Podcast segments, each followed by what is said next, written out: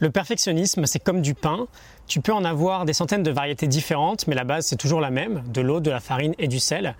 Et aujourd'hui, j'aimerais te montrer quels sont l'eau, la farine et le sel du perfectionnisme. On va voir les trois types de standards parfaits auxquels on fait face quand on est perfectionniste. Le premier, c'est le contexte. Un perfectionniste va toujours avoir tendance à passer à l'action uniquement quand toutes les conditions parfaites de son contexte sont réunies. Et tu t'en doutes bien, ça n'arrive pas si souvent que ça. On va reprendre l'exemple de la course à pied que j'utilise souvent. On peut avoir différents contextes, évidemment, par exemple la météo. J'irai courir quand il fera beau, quand la température sera optimale. L'heure de la journée, j'aimerais bien aller courir, mais il est trop tôt, euh, je cours que entre 17 et 18 heures. L'environnement, je cours dans un parc ou dans un endroit agréable, mais surtout pas n'importe où. Et euh, par exemple les ressources, l'équipement.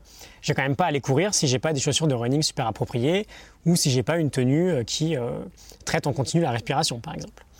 Tu as remarqué quand on attend que euh, tout le contexte soit idéal pour agir, en général on peut attendre longtemps, mais on va pas se cacher, il a un énorme avantage pour euh, le perfectionniste, c'est que c'est une formidable machine à excuses pour justement rester dans sa zone de confort et ne pas passer à l'action.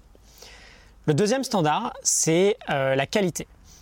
C'est le standard de perfectionnisme le plus réputé, celui qu'on connaît le plus. On veut atteindre la perfection dans ce que l'on fait. On n'accepte aucun défaut. On ne veut pas se tromper. On ne veut jamais se tromper. C'est un standard que l'on va euh, très souvent retrouver dans notre quotidien.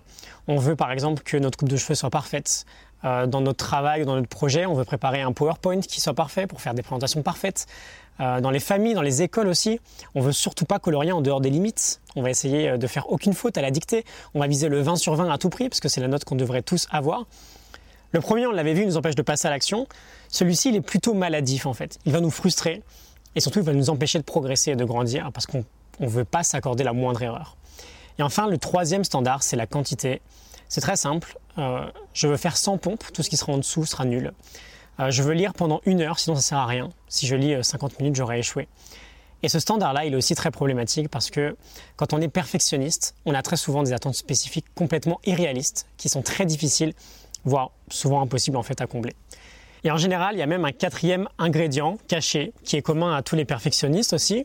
C'est un peu euh, la levure en fait. C'est aussi euh, quasi indispensable pour euh, lever un bon pain, sans gluten évidemment, je plaisante. C'est le facteur extérieur. On fixe souvent nos objectifs par rapport aux autres, par rapport à une norme. On va plus considérer normal de, par exemple, aller courir 30 minutes, faire 20 pompes, perdre 10 kilos. On se fixe souvent ces objectifs qui peuvent être considérés comme normal. On a un chiffre rond, un objectif qui est fixé, on va dire, par défaut par beaucoup de personnes. Et si on n'arrive pas à atteindre ces standards qu'on considère normaux, on va toujours considérer que c'est un échec. J'aime beaucoup la métaphore de Stephen Guys qui nous dit que le perfectionnisme, c'est comme le saut à la perche. Tout ce qui est en dessous de la barre, c'est considéré comme un échec. Tout ce qui est au-dessus de la barre, c'est considéré comme un succès. Et donc, peu importe ta hauteur, finalement, ce qui importe, c'est que ce soit au-dessus. Et c'est l'un des vrais gros problèmes du perfectionnisme, en fait, c'est que non seulement sa barre est beaucoup plus haute que celle des autres, elle est tout en haut, il faut que ce soit parfait, mais en plus de ça, et c'est ça qui est grave, ça implique que un succès partiel est considéré comme un échec. Un succès partiel est considéré comme un échec. Et ça va facilement entraîner, on l'imagine bien, tous les sentiments qui découlent de l'échec, de la culpabilité, de la honte, etc. etc. J'ai créé une autre vidéo qui s'appelle Perfectionnisme, tu dégages, où euh, je te parle de comment vaincre le perfectionnisme. Je vais te mettre le lien en description si tu vas aller, le, voir, si tu vas aller plus loin. Euh, si tu l'as déjà vu, je te retrouve demain pour un nouvel épisode. Et si ce n'est pas le cas, bah, je te dis à tout de suite dans la vidéo Perfectionnisme, tu dégages. À tout de suite.